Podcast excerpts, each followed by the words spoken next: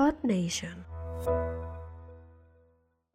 Como decía Einstein, ¿no? Es mucho más difícil desactivar un átomo que un preconcepto. Muy buenas, miserables oyentes de este delirante podcast denominado como Insensible e Inmoral. En el día de hoy marcamos un precedente porque hay que cambiar un poco las cosas, el formato eh, y, ya está. Sí, hoy, hoy seremos clichés, eh, somos conscientes, a modo de hacer un poco más completo los monólogos y que no solo los precoces acaben escuchando esto. En realidad es una excusa para no ser tan repetitivo, pero bueno, esperemos lograrlo. Además, esto es más bien muchas ideas sueltas agarradas con alambre. Eh, no hay ningún tipo de continuidad en este capítulo. Episodio número 7. Acá hablamos de física sin saber de física. Así que disfruten de Todo se transforma. El inicio del arco argumental sobre el contenido y mi propia decadencia. Las milanesas a veces tienen forma de Argentina e incluso de Uruguay, pero nunca de Brasil.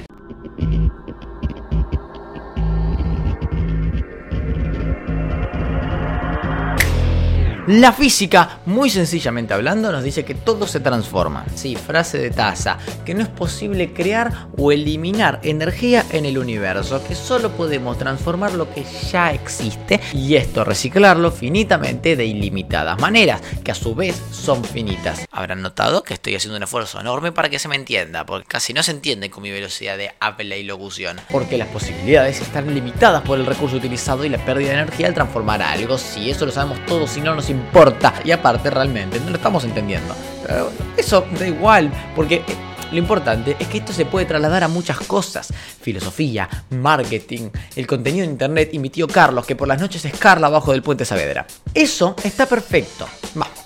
No es tan perfecto, porque si existen limitados recursos, si los dividimos y transformamos infinitas veces, cosa que no es posible porque hay algo llamado entropía que si te soy sincero ni yo entiendo la puta madre, pero bueno, volvamos a chistes boludos. Habrá miles de cosas prácticamente iguales, porque una cosa se parece a otra y esa otra y esa otra y así es muy fácil decir, esa pija que está en el celular de tu mamá no es mía, todas se parecen. Pero es que existe un número limitado de milanesas existentes de forma simultánea. Y este número es tan enorme que por lógica muchas milanesas son muy parecidas entre sí, porque su variable es muchas veces invisible al ojo humano, logrando el fenómeno geográfico gastronómico más inexplicable de la historia, que aún no tiene solución. Y es que es ridículo que no exista una aplicación para identificar a qué provincia argentina se parecen las milanesas. Porque ya nos cansamos de comer un Santa Fe, un Tucumán o la propia Argentina. Hay otras provincias que merecen reconocimiento, Uruguay por ejemplo. Pero recuerden que las milanesas nunca tienen forma de Brasil. Nunca de Brasil. ¿Acaso en otros países se preguntan por qué nuestras provincias tienen forma de milanesa o por qué sus milanesas se parecen a una tal Corrientes? Exclamó un argentino que cree que un mexicano y un inglés quizás saben qué es un La Pampa, siendo él tan porteño como para tampoco saberlo. La humanidad falla en muchas cosas.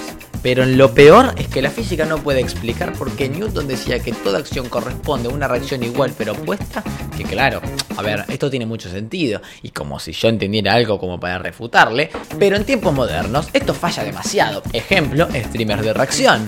Eh, si yo mañana hago un video viral, cosa que no estaría pasando, algún pseudo creador de contenido va a realizar un contenido de reacción, pero ¿va a reaccionar de forma igual pero opuesta? No, solo va a mirar la pantalla y reírse como todos nosotros que vemos un video falopa sobre pelados y no va a reaccionar ni aportar nada, nada opuesto, ni, ni igual, ni nada, solo neutralidad parasitaria. Y es algo que entendería si estuvieras viendo una película de Transformers, pero tampoco tanto, porque hay dos grandes mentiras en ese título, porque en ningún momento hay una transformación de película en película, ni aparece Carlos del Transformer, seguro que Mbappé estaría encantado, pero es lo mismo con otro argumento falopa sobre la extinción humana provocado por un robot con cara de PC pero ultra RGB. ¿Repetimos? Perfecto. Pero es lo mismo con otro argumento falopa sobre la extinción humana provocada por un robot con cara de PC gamer ultra agresiva RGB. Y me dirán, pero el color de Optimus Prime es nuevo. Lo quiero, lo quiero. Pero es transfóbico porque no le gustan las grasas trans. ¿Alguna vez viste a Optimus Prime comiendo algo que no sea dietético? Ah, ¿acaso le compra cosas al tranza? ¿O se tomó un vuelo transatlántico? No, para pensar, para pensar. Transformers es más bien transfobia. Sí, es correcto, nos fuimos por las ramas. Pero cuestión que Transformers no se transforma. Y quizás ya te olvidaste de que estábamos hablando hasta recién. Pero yo no puedo pensar en algo que no sea mi tío Carles, que no tiene su participación en Transformers. Así que crearé mi propia película trans con leyes de la física y mujerzueles. Ok, esto está decayendo. Vamos a volver a citar a Alfaro. Porque hay que hacer un soft reboot del concepto. Como decía Einstein, ¿no? Es mucho más difícil desactivar un átomo que un preconcepto. Continuando con lo de Carlos, ¿y qué si es un Transformers? Quizás le gusta pasarse aceite por la caja de cambio. Y sí, esto parece rarísimo, pero en 15 años va a ser un estándar. Eh, la gente va a ver parodias de Cars eróticas. Estoy seguro de que eso ya está pasando y Tarantino va a mostrar llantas en su décima película que por lo menos al momento de grabar esto aún no ha salido. Y esto ocurre por un concepto fundamental del paso del tiempo. Lo que ahora es progre, mañana es retrógrado. El más progre de 1810 tenía 50 años y casaba con una pendeja de 15 y seguro que le pegaba. Y eso sí que era moderno, bastante era que le diga era por su nombre y considere que era una persona a medias. En su momento así era y ahora eso es imposible y es no solo retrógrado sino ilegal y en contra de los derechos humanos, salvo que tu país use manteles en la cabeza. Y estoy seguro de que en 1810 decían que en 1620 eran retrógrados porque el más progre no quemaba mujeres y negros y eso ya era mínimamente mal visto, mientras ellos no las quemaban vivas, solo muertas, y en su momento dirían que en 1400 Uruguay ganaba su primera Copa del Mundo. De esta forma es que todo se transforma una y otra vez, hasta que algún día no haya más energía en el sistema y todo se entropía y así pseudo desaparezca del universo. Pero ¿a quién carajo le importa esto si yo todavía no lo entiendo? Explícate, Rudolf Clausius. Vayamos a cancelar a San Martín, mierda. Y recuerden, cambiar el aceite del auto y no poner la vieja en ningún hueco del vehículo para evitar en un futuro crear una tendencia progre que luego será retrógrada, que luego será restablecida a modo de cultura.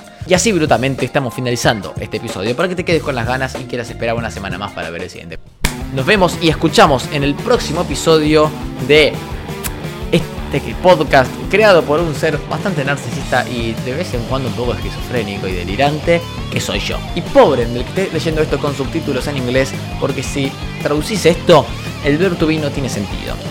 Goodbye.